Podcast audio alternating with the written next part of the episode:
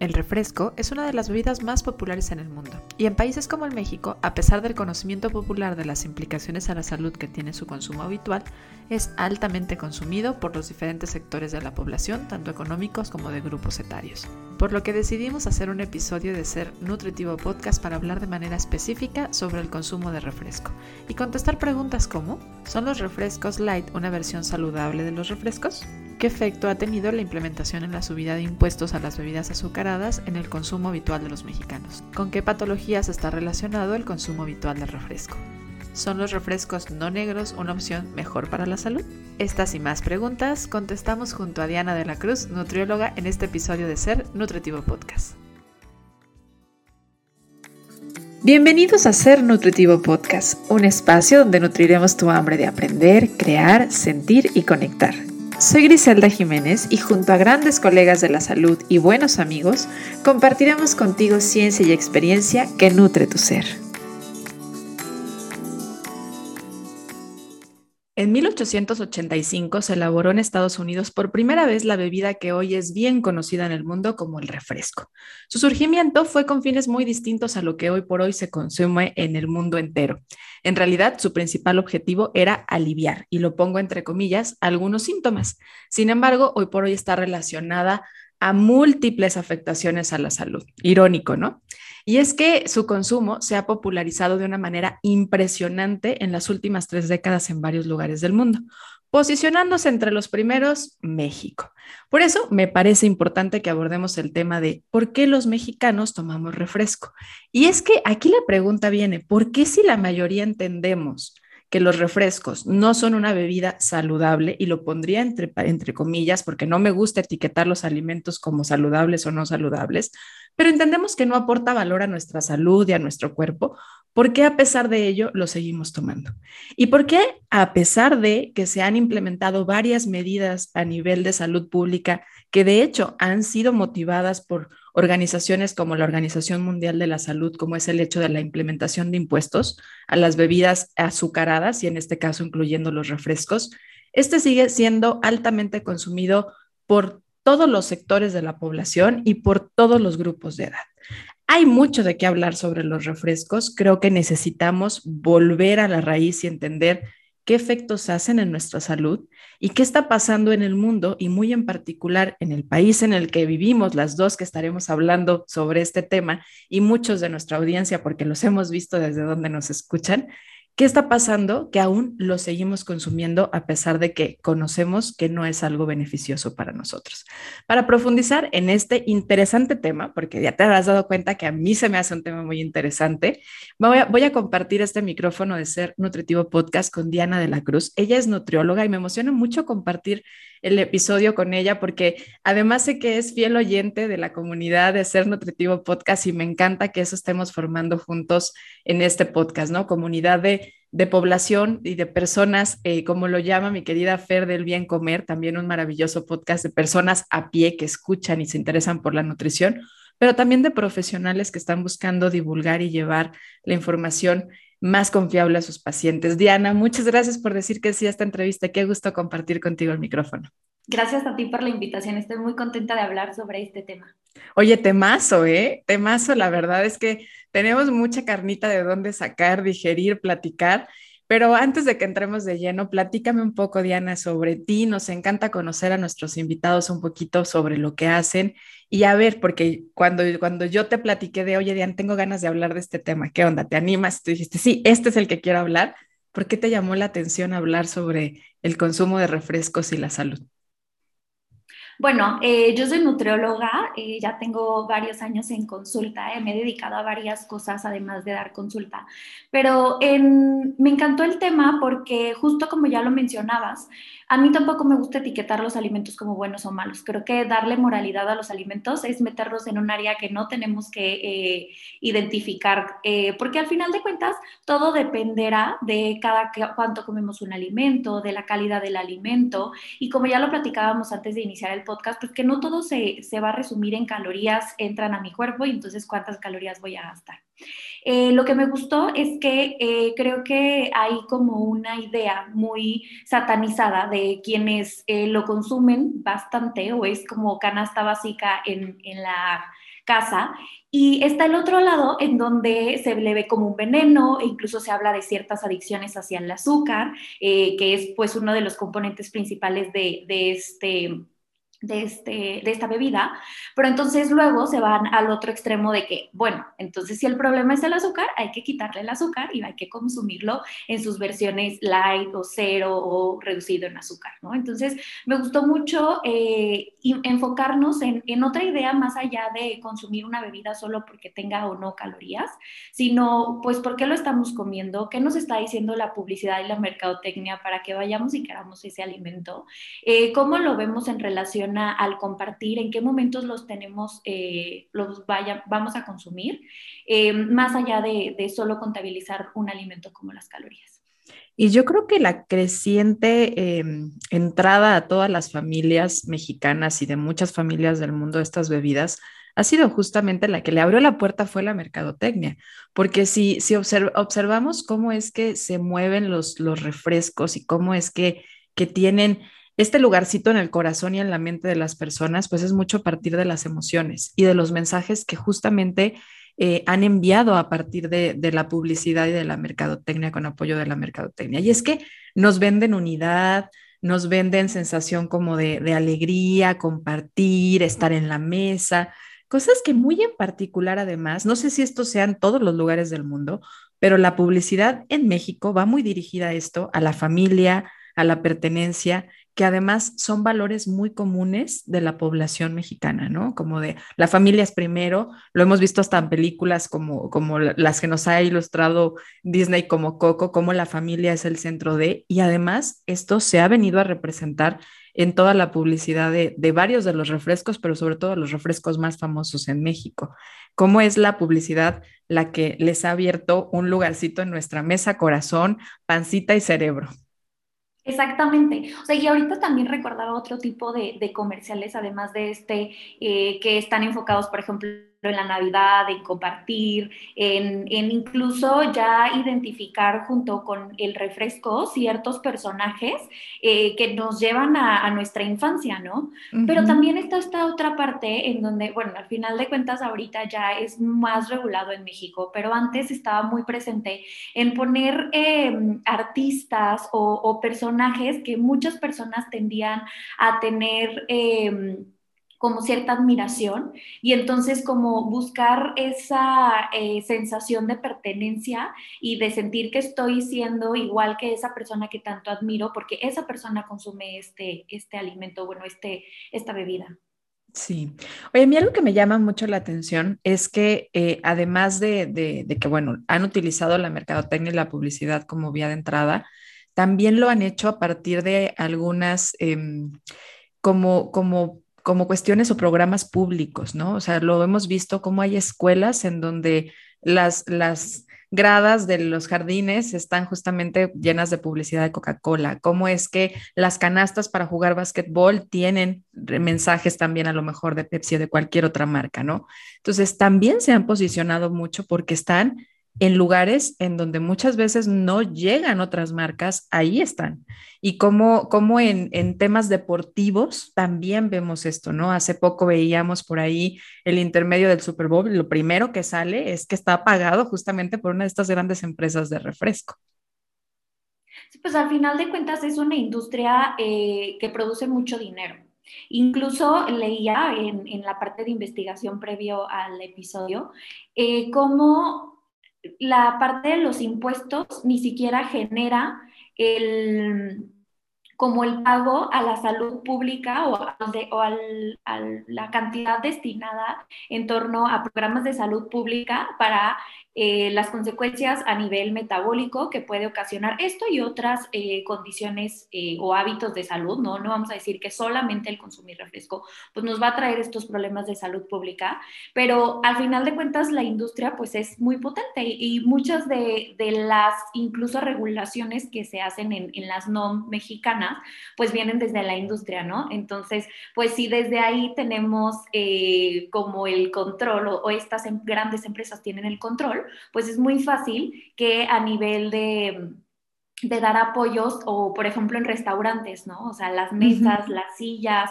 O sea, si una persona quiere emprender y, no necesariamente, eh, pues, eh, quiere ser, o sea, quiere llevar un, proceso saludable, pues, al final de cuentas, incluso hasta la ganancia que puede tener eh, respecto a, a, vender este tipo de bebidas, más tanto por venderlas como por los incentivos que les puede dar la empresa, pues suelen ser tentadores y entonces los toman.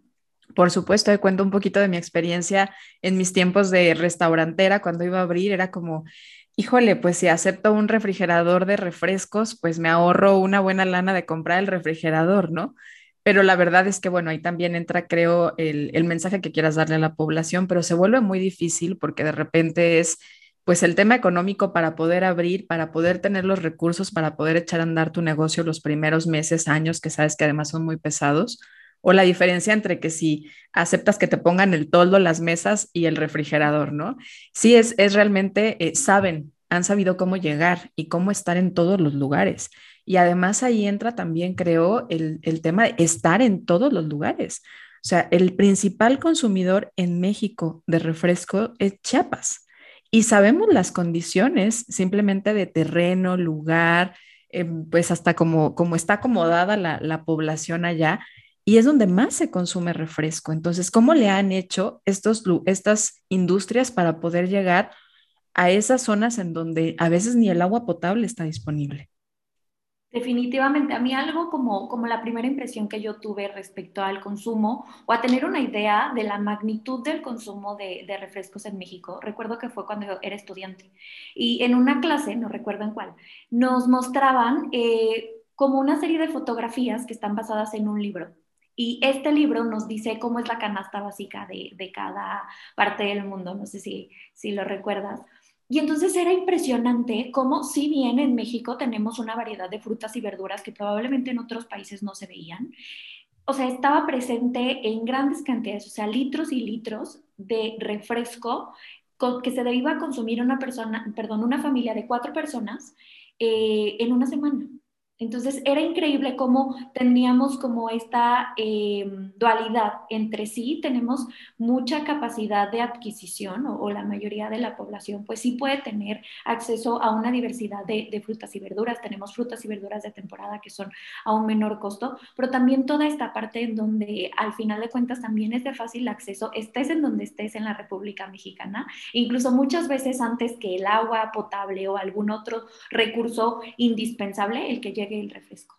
Sí, y, cómo se han hecho cosas, ¿no? Yo creo que hay un maravilloso trabajo, ahorita hablabas de las regulaciones que se han, que se han implementado en los últimos años, creo yo que la última década ha sido algo eh, que ha marcado un parteaguas con trabajo impresionante, por ejemplo, de Alejandro Calvillo, que ha estado encabezando mucho de esta labor para poder, eh, pues, quitarle esta fuerza que, que han tenido estas industrias en la toma de decisiones y empezar a implementar medidas como una de ellas la, la, entrada de ciertos impuestos, ¿no? El subir impuestos a las bebidas azucaradas, ahí generalizando todas, pero donde evidentemente entraban los refrescos. ¿Qué ha pasado? ¿Qué ha pasado con esto? ¿Ha sido realmente tan favorable como se tenía proyectado? ¿Es muy poco aún el tiempo para poder decir si el aumentar impuestos realmente favorece o no? Ahorita decías, no alcanza ni siquiera para pagar las afectaciones, pero realmente la gente ha dejado de consumir refresco por el aumento de los impuestos? Definitivamente no. Eh, si bien pues ha ayudado a que la industria esté un poco más, em, podríamos decirlo consciente, pero que al final de cuentas no termina siendo eh, el mejor, eh, la mejor bebida, ¿no? Por ejemplo, a partir de estas regulaciones, el impuesto se da por la bebida azucarada. Entonces, el tema es el azúcar. Eh, al ser el tema del azúcar, entonces es cuando salen, que de repente a mí al inicio, incluso como nutrióloga y, al tener una, pues una carrera, ¿no? De repente era como si llegaban y me preguntaban la diferencia entre el cero y light y reducida en azúcar, y eran como tantos que se hizo el boom de, ok, entonces si el tema es el azúcar, pues para reducir el impuesto, pues vamos a quitarle el azúcar pero entonces no se quita la situación del consumo de esta bebida, independientemente de si tenga azúcar o no. Claro. Eh, También hablaba, eh, bueno, más bien estudiaba la parte del consumo eh, per cápita de, em, de las personas y también, o sea, hacía como una comparación en que al final de cuentas, ese era una, como una media, pero que había personas, al no consumirlas y al ser tantos millones de mexicanos, que si había personas que no la consumían, entonces el consumo de las personas que lo hacían era mayor. Exactamente. Y entonces, independientemente si tiene azúcar o no, pues también hay otras implicaciones a nivel salud de un consumo excesivo de estas bebidas. Y entonces, al final de cuentas, lo que ayuda a la, o más bien lo que hace este impuesto, pues si bien también tiene poco tiempo, tiende a pues minimizar o a, o a, dar una idea de, hacia la industria de entonces pues me voy por otra vía eh, pero realmente no es como el, el, la situación que quitó todo el problema. ¿no? Lo que sí considero, em, bueno, en esta parte de la investigación que también el Instituto Nacional de Salud Pública, pues es, es, un organismo que ha estado muy en el tema de la investigación de las consecuencias, eh, más en la parte metabólica, obesidad, diabetes, enfermedades cardiovasculares. Em, lo que sí es, al final de cuentas, pues todo este trabajo en conjunto ha ayudado a hacer otro tipo de regulaciones, como la parte de lo que ya hablábamos de la publicidad, ¿no? Entonces, considero, porque al final de cuentas, em, lo que yo veía en consulta era, bueno, si entonces cuesta más, pues entonces tiendo a eliminar otro tipo de, ah, compra de alimentos de la misma canasta básica por el em, exceso o por la cantidad mayor que voy a estar pagando por este alimento, ¿no? Pero entonces se hace como, bueno, voy a, reducir gastos en otra cosa para seguir teniéndolo. ¿Por qué? Porque al final de cuentas no se da en conjunto a una educación. Solamente es como todo, ¿no? Al final, pues cada año la canasta básica va en aumento Em, y entonces se puede ver de una manera así y no porque sea un impuesto que al final de cuentas si nosotros generamos un consumo excesivo pues nos puede ocasionar ciertas implicaciones a nivel salud. Claro, sí, no, no podemos esperar en temas de salud pública que la implementación de una de estas medidas vaya a ser todo el cambio. Definitivamente son una pieza del rompecabezas que va a venir a que otra sea más fácil de poner, ¿no? Ahorita lo decías, por esta implementación que se hizo, me parece que en el 2014 ha dado pie a que se regule mejor la publicidad, ha dado pie a que hoy el etiquetado frontal de los alimentos ya sea una realidad y probablemente vayan a irse sumando varias estrategias, incluida, por supuesto, la que hacemos los que nos encargamos de, dar consulta o hacer divulgación, como es este, este podcast, el poder hablar de ello, ¿no? Porque al final eh, creo que la importancia también comprender como individuos cuál es nuestra corresponsabilidad como consumidores que tenemos, ¿no? Y entendiendo y no haciendo a un lado el contexto, porque ahorita hablábamos de que hay familias que probablemente consuman el refresco también por una cuestión de falta de agua potable, o sea que en estos lugares a lo mejor es más seguro consumir refresco en, materia de eh, una infección eh, intestinal, porque hay que recordar que hoy por hoy en México todavía hay altas cantidades de muertes de niños, sobre todo por cuestiones de diarrea o infecciones de vías intestinales. Entonces, bueno, si esta, para, esta es la realidad de estas personas, también hay que hablar del contexto, no solamente de, de que la elección viene del entendimiento, pero para quienes sí podemos tomar decisiones a partir de entender los beneficios o perjuicios que puede hacer algún alimento o bebida con frecuencia en consumo. No hablemos de una sola vez, ¿no? O sea, hay que entender que no es, si lo tomo una vez ya me hizo todos estos males.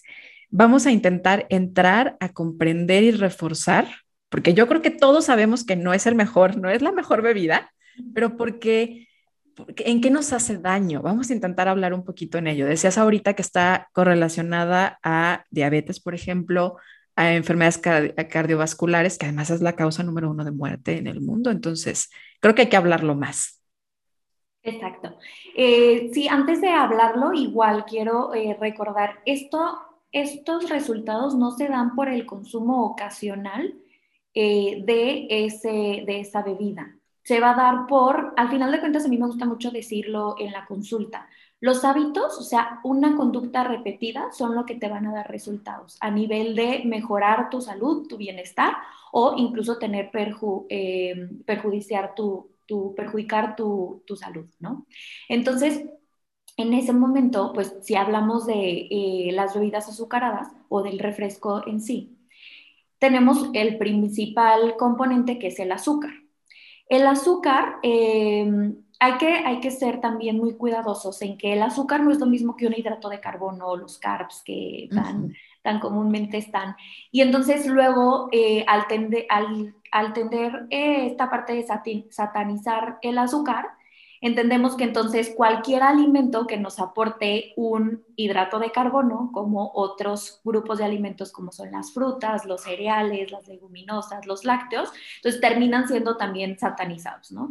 Entonces, recordar, no hay que decir si es bueno o malo, al final de cuentas nosotros necesitamos en promedio el 50% de la energía que consumimos a nivel de hidratos de carbono, porque es el principal combustible de nuestro cuerpo, la glucosa, ¿no? El cerebro trabaja con glucosa, el cuerpo trabaja con glucosa. Ahora, hablando de azúcar per se, tenemos el azúcar, que es un eh, hidrato de carbono eh, simple, que tenemos el azúcar.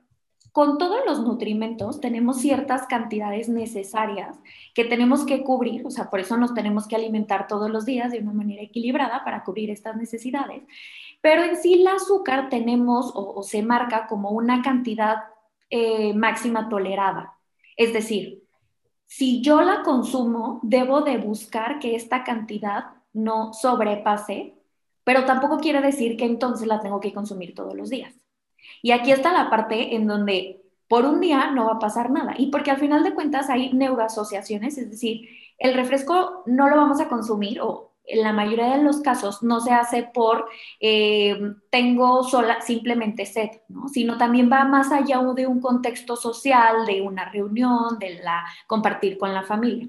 Entonces, si yo lo vuelvo un hábito, voy a estar sobrepasando por la cantidad del azúcar que tiene una bebida. Por ejemplo, no en promedio 600 mililitros, eh, puede tener de 6 a 8 cucharadas, incluso más, dependiendo del refresco eh, eh, como tal, ¿no? Y, del tipo de refresco.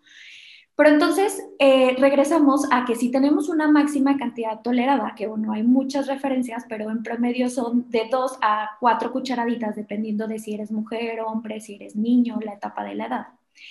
Terminamos sobrepasando con una cantidad promedio de consumo de refresco esta cantidad de azúcar tolerada por nuestro cuerpo. Y entonces, si lo hacemos hábito, Em, hay investigaciones, por ejemplo, hay una investigación del, Instituto Nacional de Salud Pública que dice que a las dos semanas de hacerlo constante ya podemos empezar a tener ciertas afectaciones, como tal, quizás una subida de glucosa. No es que en dos semanas nos va a dar diabetes, mucho menos una enfermedad cardiovascular, pero si nosotros lo hacemos como un hábito em, todos los días, por, incluso desde edades muy tempranas, ¿no? O sea, es increíble cómo de repente alimentación complementaria a un año de edad y entonces el refresco. Y al final de cuentas, esas implicaciones también, al ser los primeros días de vida, eh, pueden ayudar a que sea más factible el consumo a lo largo de la vida.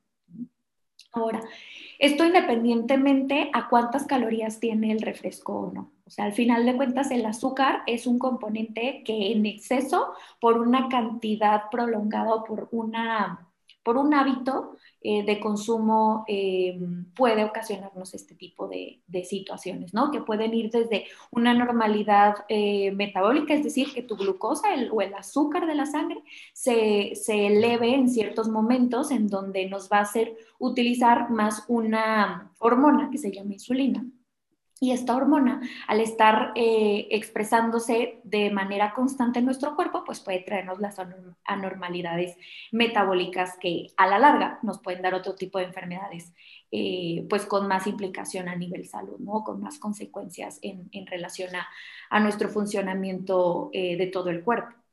Pero dejando a un lado el azúcar, o sea, porque entonces decimos, ah, bueno, nos vamos a lo light, y entonces no tiene calorías, ¿no? Yo trabajo mucho con, con pacientes con trastornos de conducta alimentaria. Entonces, en los trastornos de conducta alimentaria, un tema importantísimo para ellas es las calorías. O sea, entonces yo puedo elegir el alimento independientemente muchas veces a la calidad, sino por la cantidad de calorías. Entonces terminan em, aceptando ciertos, eh, cierto consumo de estas bebidas, pero a nivel de, pues no tiene azúcar, ¿no? De light, cero, de cualquier otro tipo de edulcorante. Y aquí justo pues al final de cuentas tenemos que pensar de dónde viene ese dulzor, porque la bebida sin azúcar no es que sea una bebida con un sabor diferente, incluso un, bueno, un poco por la parte del tipo de dulzor que dan los edulcorantes, pero no deja ese dulzor de lado. Entonces, con los edulcorantes, si bien hay muchas em, posturas entre que sí, no, y todavía no hay como una eh, investigación concreta respecto a eh, los efectos que pueden tener en nuestra, en nuestra salud, se ha visto que la mayoría de ellos eh, se tiene que consumir una dosis muy alta por, por peso para que sea, em, sea dañino, o sea, que son, em, que son, o sea, no saludables, pero son bien aceptados en el cuerpo sin que nos provoquen por el simple hecho de consumirlos una situación em, mal en nuestro cuerpo. Pero pues sí está la parte de la microbiota, que son las bacterias buenas que tenemos en nuestro intestino, que hay ciertas investigaciones que dicen que sí pueden tener una modificación en ella, ¿no? Esto se llama disbiosis, es decir, tener como más bacterias eh, patógenas o malas en nuestro cuerpo y menos bacterias que al final de cuentas estas, y seguramente ya hay un episodio de esto, eh, nos van a traer muchísimos beneficios a nivel digestivo el tener una buena eh, microbiota, ¿no? Y luego también está la parte de que el refresco pues se compone de ciertos em, sustancias que también en un consumo prolongado pues pueden darnos otras repercusiones a nivel salud como en la parte del calcio, Em, por el fósforo que tiene. Entonces, el calcio es un mineral que nosotros tenemos en nuestro cuerpo, eh, presente principalmente en los huesos, ¿no? Pero además del calcio, pues actúa en muchísimas otras áreas de nuestro cuerpo, como en el funcionamiento de nuestro corazón. Y entonces, de ahí, o sea, de ahí parte todo las posibles consecuencias que se a largo plazo por un consumo prolongado de estos alimentos. De hecho, estas tres afectaciones que has mencionado son muy comunes en la población en México, entonces no podemos dar por hecho que tiene que ver y que todo se va a solucionar si dejan de consumir refresco, pero efectivamente es probable que esté relacionado un poco a, estas grandes eh, incidencias, ¿no? O presencia que hay en estas afectaciones. La resistencia a la insulina, que por ahí mencionabas que está relacionada con el consumo de azúcar, pues es altamente presente en México. Sabemos que hay factores genéticos, pero también hay factores conductuales y una de ellas puede ser el consumo de refrescos. El tema de la disbiosis cada vez más presente porque en, en la búsqueda de esta solución a bajar los azúcares, pues cada vez hay más presencia de edulcorantes, no solo en los refrescos, sino en todos los alimentos. Y esto eh, está siendo cada vez más común a muchas otras afectaciones autoinmunes que están relacionadas con la disbiosis y por supuesto la descalcificación, que además se suma eh, cuando hay otros factores como son también el cambio de edad, ¿no? En las mujeres que está asociada con la alteración a nivel hormonal, pero son muy frecuentes, son muy frecuentes. Oye, regresándome un poquito a hablar de la, del azúcar, porque hoy sabemos que la industria eh, refresquera no utiliza tal cual sacarosa utiliza jarabe de maíz de alta fructosa como azúcar, ¿no? Y, y o algunos edulcorantes no calóricos como los que ahorita mencionábamos. Pero, ¿qué hay en particular de este jarabe de maíz de alta fructosa en la salud? ¿De qué manera afecta? Porque también hay mucho por ahí de de dónde sacar y decir, bueno, pues no nada más es que pueda ser resistente a la insulina, sino que se puedan dar muchas otras afectaciones por este cambio de sacarosa a jarabe de maíz.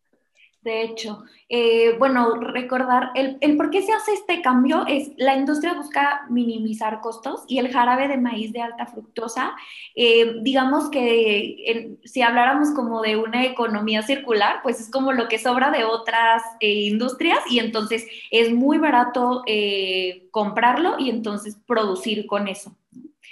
El cuerpo, si bien no tiene un mecanismo, o sea, el, azúcar y todos los hidratos de carbono, pues hay ciertas vías metabólicas, ¿no? Las vías metabólicas es la manera en que nosotros, a mí me gusta como verlo porque son muy difíciles de explicar, entonces a mí me gusta verlo como la manera en que nuestro cuerpo va teniendo engranes y entonces va utilizando eso que nosotros consumimos. Y entonces son como caminitos que se van dando en nuestro cuerpo para que lo que comemos se pueda digerir, metabolizar y utilizar en, en nuestro proceso cuerpo.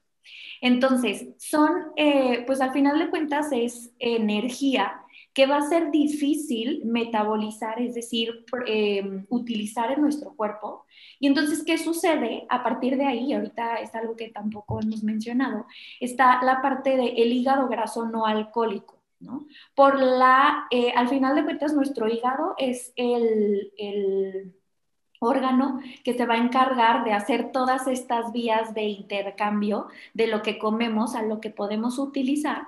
Y muchas veces tendemos a almacenar de una manera más fácil eh, ciertos componentes eh, a nivel de grasa, en hígado o en, otras áreas de nuestro cuerpo. Y entonces, a partir de ahí no tenemos el tema de, entonces, cuántas calorías tiene y cuántas calorías voy a utilizar, ¿no? Lo que ya platicábamos de, ah, bueno, pues entonces este refresco tiene tantas calorías, hago tal ejercicio y entonces, o, o esta parte también ahorita como de la información que a veces incluso viene de profesionales de la salud, de si te tomas tanto refresco, entonces tienes que caminar tanto minutos, o porque al final de cuentas no se trata de eso. A mí me gusta decirles a los pacientes que no somos cajeros automáticos, o sea, el cajero automático vas, tú le dices que quieres 500 pesos y en tu cuenta en automático tienes menos 500 pesos, incluso al revés, ¿no? Le vas y le pones dinero y entonces se suma. Y con el cuerpo no sucede así, hay miles de, de componentes en medio eh, para que se procese o no cierto alimento. Y eh, regresándonos al jarabe de maíz de alta fructosa, a nivel metabólico es más difícil procesarlo que a un nivel de, consumir otro tipo de azúcar y no hablar de otro tipo de hidratos de carbono. O sea, realmente este cambio de sacarosa a jarabe de maíz de alta fructosa fue por un tema económico, no por un tema de que sea un mejor compuesto. Al contrario, realmente puede facilitar este, eh, esta condición de hígado, de hígado graso no alcohólico, ¿no? Que además también, vuelvo a, está siendo muy frecuente desde tempranas edades y aquí entra también la parte preocupante de nuestras generaciones jóvenes, que esto lo estamos viendo ya desde niños. Entonces, sí, el consumir refresco en cualquiera de sus versiones, incluso las no calóricas en forma habitual, que es un punto que hay que agregar, no es beneficioso para la salud, por el contrario, puede realmente afectar a diferentes órganos.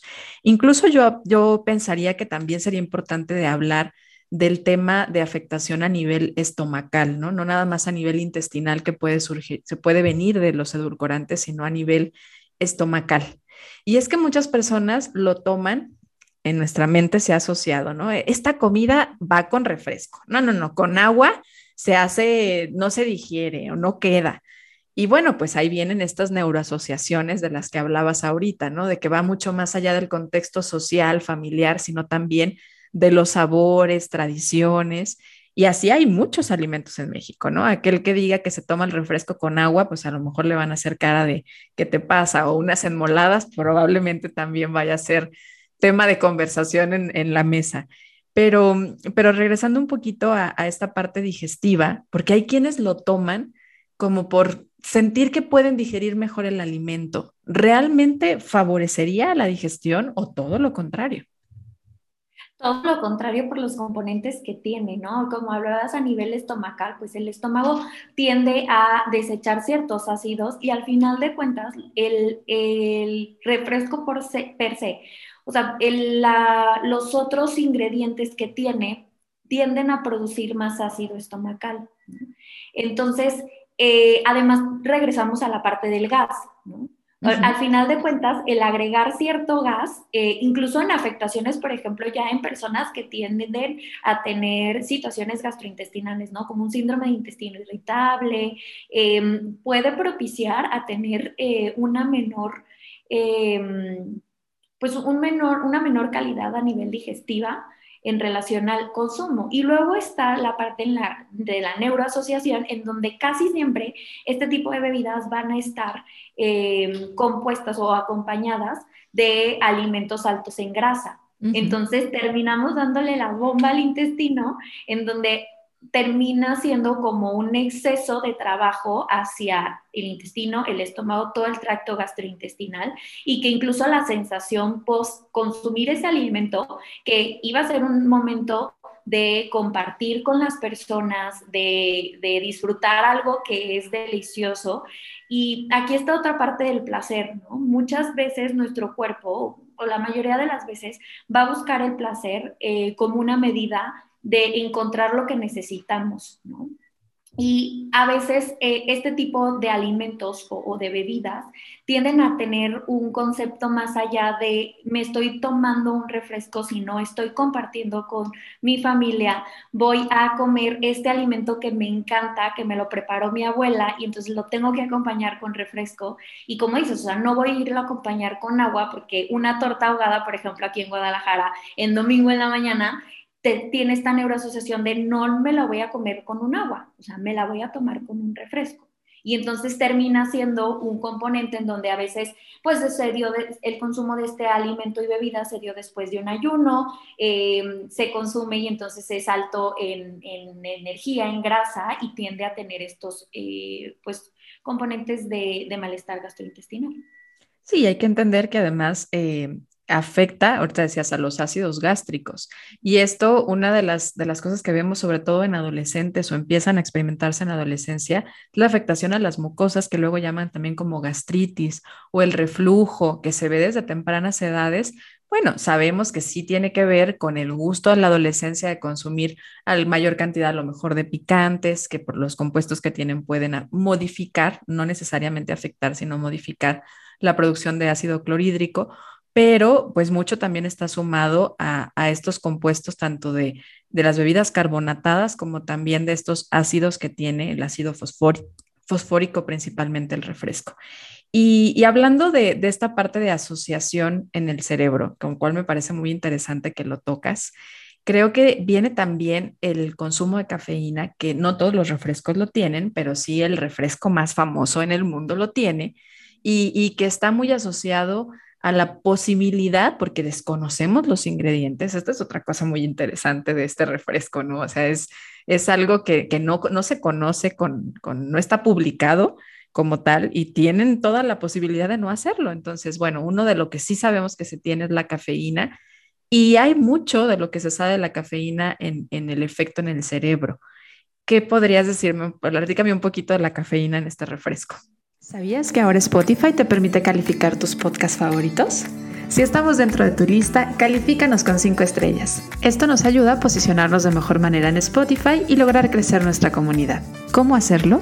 Ingresa al perfil de Ser Nutritivo Podcast en Spotify. A un lado de la campanita encontrarás tres puntos en vertical seguido del texto que dice calificar este programa.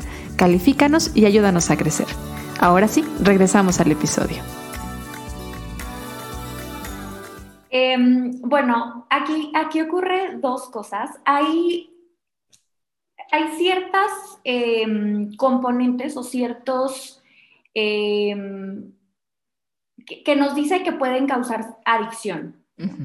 ¿Por qué? Porque al final de cuentas eh, nos van a traer un resultado a nivel de eh, bienestar, de placer, tienden a aprender ciertos eh, áreas de nuestro cerebro y eso pasa con la cafeína. Ahora, con, la, con el azúcar, que es que en este alimento está cafeína y azúcar, con el, el azúcar no es que sea una sustancia adictiva como tal. Se puede dar cierta dependencia o se puede sentir cierta necesidad a nivel también fisiológico, pero también a nivel eh, emocional o mental. Entonces, tenemos dos tipos de asociaciones. A nivel fisiológico, por ejemplo, yo hace un par de semanas intenté disminuir la cafeína porque me estaba irritando y ya me estaba dando una sensación de, inestabilidad, ¿no? Me, me ponía un poco ansiosa, entonces intenté disminuirlo. Los primeros días sentía como esta necesidad de, que las personas que han experimentado alguna adicción hablan de, de es que siento que lo necesito. Entonces, eso pasa a nivel fisiológico, pero neuronal, pero también a partir de yo la asociación que tengo de tomarme mi café. Entonces, ay, me despierto, el café, qué rico, calientito, es mi momento de relajación antes de iniciar mis actividades. Entonces, si tendemos ya a tener esta asociación, porque eh, consumimos cafeína y entonces consumimos un alimento o un, perdón, una bebida de cola que tiene cafeína, más esta parte de placer que nos genera el consumir el azúcar, tendemos a aprender más estas eh, neuronas o como estos, em, ¿cómo decirlo? Como, como estas conexiones a nivel neuronal eh, que nos van a producir cierto placer y nos van a producir el que rico. Y entonces tiende a ser algo que se vuelve eh, algo que queremos estar, que, queremos tener en nuestro cuerpo. Claro, algo que busca repetir. Exactamente. Y algo que recordar es que si bien en, la infancia se debería mucho más eh, evitar el consumo de bebidas azucaradas, porque independientemente a que se empiezan a establecer hábitos para que se pueden alargar a la vida adulta, también está esta parte en la que los niños deben de consumir, o sea, tienen una cantidad máxima tolerada de azúcar, entonces es más fácil sobrepasarla aunque sea un poco, luego de repente también me dedico a niños y me dice la mamá, pero le pongo agua, ¿no? Y entonces aún así se termina siendo una cantidad mayor de azúcar em, que se consume. Está la parte de la cafeína, en, al ser una sustancia que puede darnos un poco de alteraciones a nivel eh, de neurotransmisores, pues hay que evitarlo todavía más en edades tempranas. No quiere decir que entonces los otros refrescos sí y los de cola no, pero Sí, que, siempre es como, como se polarizan las cosas, ¿no? Y a donde se van las recomendaciones. Ah, entonces los niños no pueden tomar refresco de cola, refresco negro, como luego le llaman, pero sí toman los refrescos de diversos sabores y colores. Y en realidad no, pero bueno, se suma también un tema importante que es la cafeína. Y si bien es cierto que la cafeína del refresco no son grandes cantidades, la realidad es que el consumo de refresco sí es alto entonces, si sumamos la cantidad de cafeína que se llega a consumir en el día a partir del refresco, más a lo mejor la suma de algunas otras bebidas como el café, eh, bebidas como el té, que también tienen cafeína, o bebidas que, que, le llaman también como bebidas energetizantes, las cuales también muchas veces tienen cafeína, pues puede haber un sobreestímulo al sistema nervioso, que evidentemente en el momento te va a hacer sentir una sensación de bienestar, que más que bienestar sería como sensación de plenitud, de serenidad, es algo que em, te puede meter en un círculo vicioso de querer nuevamente. Más hay que saber un tema, un punto bien importante que creo que poco se menciona, la, el efecto de la cafeína, ahorita lo decías, combinado con el azúcar, pero también en las bebidas frías. Es muy diferente cómo, cómo se experimenta este estímulo del sistema nervioso cuando lo consumes, una bebida con cafeína en frío a una bebida con cafeína en, en, caliente. Entonces, el refresco regularmente, pues no creo que haya alguien que le guste tibio, ¿no? Nos, les gusta frío y con hielos aparte. Entonces, pues bueno, esto genera un efecto diferente sobre el sistema nervioso que además es probable que sea lo que nos emerge en este, en este círculo vicioso de mayor deseo, de mayor eh, adherencia a buscarlo, ¿no? Ahora, si hay alguien que ya eh, al escuchar esto dice, híjole, bueno, creo que me sensibilizo y entiendo que tengo que disminuir mi consumo de refresco, ¿cómo le hace? ¿Cómo le hace para que este síndrome de abstinencia de la cual nos compartes que te sucedió con el café, cuando llegue lo puedan, lo puedan como, como experimentar de una manera más sutil. ¿Cómo disminuir el consumo de refresco? Ok. A mí me gusta antes de pensar en quitar, hay que sumar. Entonces tendemos a, buscar la parte de la nutrición, tanto en esto del consumo de bebidas azucaradas como en algún otro consumo de alimentos. Decimos, ya me voy a quitar el pan dulce, ya me voy a quitar el refresco. El día de mañana no se compra refresco y no volvemos a tomar refresco en esta casa, ¿no? Cuando era un hábito que se, que, se estaba teniendo y no hablamos de cualquier hábito, hablamos de, de un hábito que era un consumo de alimentos que estaba em, este, enfocado en en tener una eh, capacidad de darnos bienestar y esta paz. Entonces, ¿cómo podemos en lugar de reducir o solo buscar reducir, aumentar? Es consumir más otro tipo de bebidas.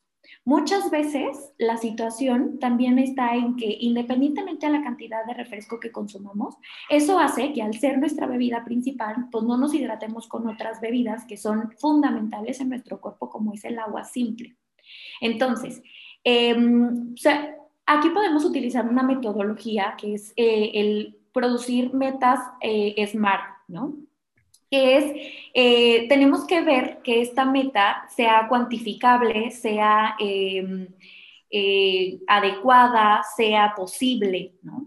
Entonces, si yo digo, voy a consumir menos refresco, no estoy diciendo cuánto menos. Si yo digo, ya no voy a consumir refresco jamás, me va, a pasar esta parte del síndrome de abstinencia. Yo intercambio el decir, ok, ah, normalmente todas las veces que eh, consumo eh, alimentos, lo acompaño con un vaso de 600 mililitros. ¿okay? podemos hacer el, ok, ¿y cuánta agua estoy tomando? ¿Cuánta agua estoy dejando de tomar por consumir esos 600 mililitros? Entonces, eh, hay técnicas diferentes, o sea, puede ser como por un vaso de refresco, un vaso de agua. O primero el vaso de agua y luego el vaso de refresco. Y no quiere decir que entonces le tengamos que dar la moralidad a que, ah, porque ya me consumí el vaso de agua que está bien, entonces ya me puedo... Como castigo. Exactamente, no. O sea, es para buscar primero yo tener una hidratación adecuada y no necesariamente me tengo que tomar el refresco después. Porque también está esta parte en donde al, recordar que no es algo necesario, pero sí es algo que se disfruta, pues no tiene que ser de que me debo de consumir 600 mililitros al día, porque a lo mejor a medida de que van bajando, y casi siempre sucede, empiezan a sentir esta necesidad menor de consumirlo. Pero lo que yo me diría es que todos los cambios tienen que ser eh, posibles para que se puedan mantener. Y probablemente habrá personas que el día de hoy no puedan volver a, dejar de consumir un refresco. Y también el, el hacer como todo o nada, pues es, o sea, por ejemplo, yo no consumo refresco y no recuerdo la última vez que consumí refresco, pero no por eso me voy a decir, nunca en la vida voy a volver a consumir un refresco porque yo no sé si en algún momento, por alguna reunión, tengo sed y no hay nada más que refresco. ¿no? O se me antoja, o sea, probablemente, ¿no? Al final de cuentas es algo que no podemos eh, satanizar, pero sí tenemos que dejar que no, más bien sí tenemos que evitar que sea un hábito. Entonces, bueno, recapitulando es, antes que quitar, sumar. Entonces, antes de enfocarme en que no debo de consumir refresco, es qué bebidas sí me pueden aportar hidratación y me pueden ayudar a mejorar este, el hábito a medida de que incluso si consumo más agua, pues voy a empezar a disminuir por el simple hecho de que si en, el, en, la, en la comida consumo un vaso de agua, probablemente ya no sienta esa necesidad de también tomarme la misma cantidad de refresco. Ahora, también a veces se llega a sustituir la bebida azucarada. Entonces dices, ok, refresco no, jugo o agua de frutas con azúcar, ¿ok? Puede ser una transición, pero no sería la transición o no sería el lugar en el que nos queremos quedar. ¿Ok? Al final de cuentas, si cambiamos el tipo de, bebida con azúcar, pues le estamos quitando toda esta parte que hablamos de sustancias que no tienen que ver con azúcar del refresco, pero seguimos incorporando el hábito de consumir azúcar a lo largo del día, ¿no? Lo mismo pasaría si decimos, bueno, de refresco de cola a refresco de otro sabor. Y em, hacer lo posible, o sea, no ponernos metas que, que, que al final de cuentas no podamos eh, cumplir, porque al cerebro y a nosotros nos gusta sentir este apapacho y aplaudirnos de que estamos logrando las cosas.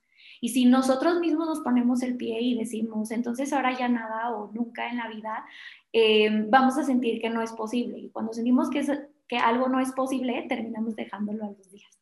Claro, el que pueda ser sostenible para que realmente pueda ser beneficioso a largo, a mediano largo plazo. Oye, pero habrá quienes digan, ok, sí entiendo que el agua es lo que tengo que tomar, es esa bebida por excelencia, pero a mí me da algo emocional que no me da el agua natural. Por ejemplo, esta asociación de la torta ahogada o del pozole con agua, que a lo mejor dicen no sé qué, no, no va, o así no se tomaba. Entonces, ¿cómo, cómo le hacemos si a lo mejor, porque yo, yo he llegado a escuchar historias, sobre todo de, de, personas, por ejemplo, y es que además es muy cultural, ¿no? Los albañiles que se sientan a consumir su lonche con su refresco, o el taxista que se para a tomar su coquita y es su compañero, o sea, prácticamente su copiloto, la coca, ¿no? O el refresco que va ahí. O, o, la persona que después del partido de fútbol se va a las tortas ahogadas y se toma su refresco. Entonces, en este plano emocional, cómo ir sustituyendo para que nuestra mente encuentre un reemplazo más saludable. Yo creo que no tenemos que sustituirlo siempre, solo si ser conscientes porque lo estamos eligiendo. Cuando, y esto pasa mucho con el hambre emocional, eh, independientemente al alimento o a la bebida, porque puede ser que haya personas, digo, no es tan común que el hambre emocional lo tenga con alimentos que sean saludables, ¿no? A lo mejor, ah, tuve hambre emocional, comí una ensalada. Pero al final no es el alimento per se, sino el por qué lo estoy eligiendo. Y entonces, tanto en lo emocional como en la satisfacción del compartir, hay que identificar que no todo el tiempo eso es lo importante. Por ejemplo, si estoy en, la comida del fin de semana, del domingo, con toda mi familia, abuelos, tíos, el hecho de compartir lo tendríamos que ver como lo principal y no como el, si no tengo el refresco, no puedo disfrutar de este momento de compañía de las personas que quiero. Si ocasionalmente lo hago, no pasa nada, pero que no sea em, como el vehículo por el que nosotros vamos a disfrutar todo el tiempo em, la situación. Porque si lo hacemos ocasionalmente, o sea, por ejemplo, si una persona va al eh, estadio cada domingo y entonces cada domingo va a las tortas ahogadas y entonces además entre semana consume el refresco, pues ahí ya es un hábito.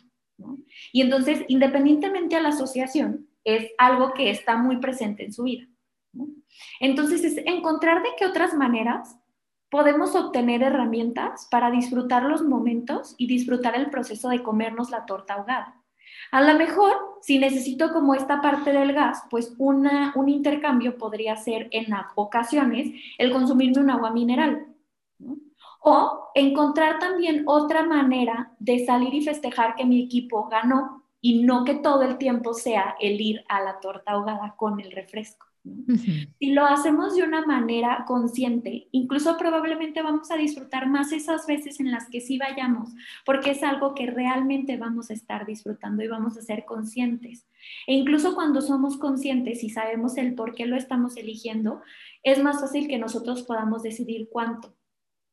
Y entonces a lo mejor podemos reducir el que de 600 mililitros ya me estoy tomando el de 355 mililitros, que no quiere decir que entonces está mejor, pero es una manera de hacer un intercambio sin que tampoco nos pongamos en la idea de que es que no, siempre tienes que tomar agua y nunca en la vida hagas que, esa bebida entre a tu cuerpo porque sería satanizar, ¿no? Y, y, sería revisarlo como algo malo, que si bien no nos trae un beneficio a la salud, pues hay otros alimentos o este tipo de bebidas que al tener estas asociaciones, pues el resultado o el, lo que te va a aportar ese alimento no tiene que ver con la salud, no tiene que ver con vitaminas, minerales, eh, con hidratación, definitivamente no.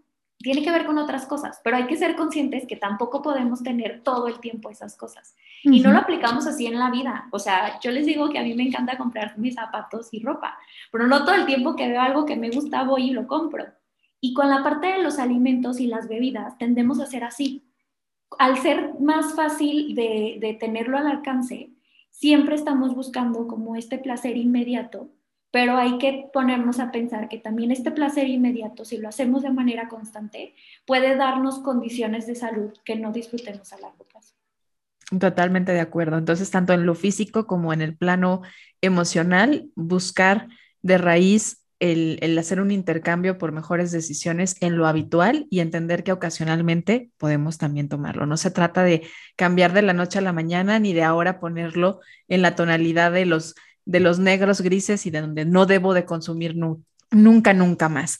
Diana, pues feliz, feliz de lo que nos has compartido y estamos entrando a la recta final de este episodio, pero no me voy a ella hasta que tú me digas, sí, Gris, esto es lo que yo quería compartir o hay algo todavía ahí que no hemos hablado. Em, pues hablando de este último tema que tocamos, es siempre identificar por qué estamos haciendo las acciones que estamos haciendo tanto en los hábitos que nos pueden generar bienestar, como hacer ejercicio, tomar agua, comer frutas y verduras. O sea, si yo lo hago enojada, si lo hago desde, desde una em, idea de esto es lo que tengo que hacer y no lo estoy disfrutando, tampoco podremos encontrar el beneficio que de verdad nos puede dar el hacer eso. E igual con los, los hábitos que tenemos que reducir para evitar consecuencias como es el consumo de, bebidas azucaradas.